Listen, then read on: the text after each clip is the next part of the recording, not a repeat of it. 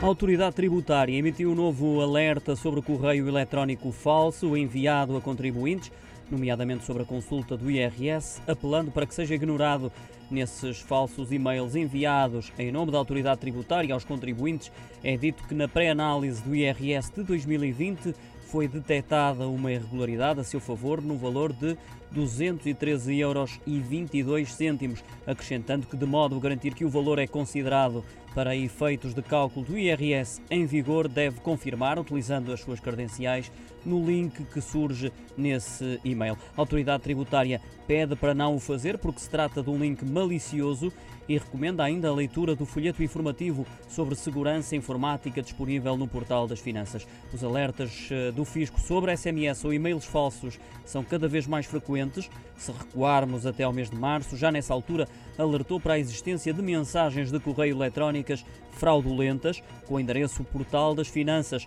pedindo também aos contribuintes para não abrirem o link sugerido.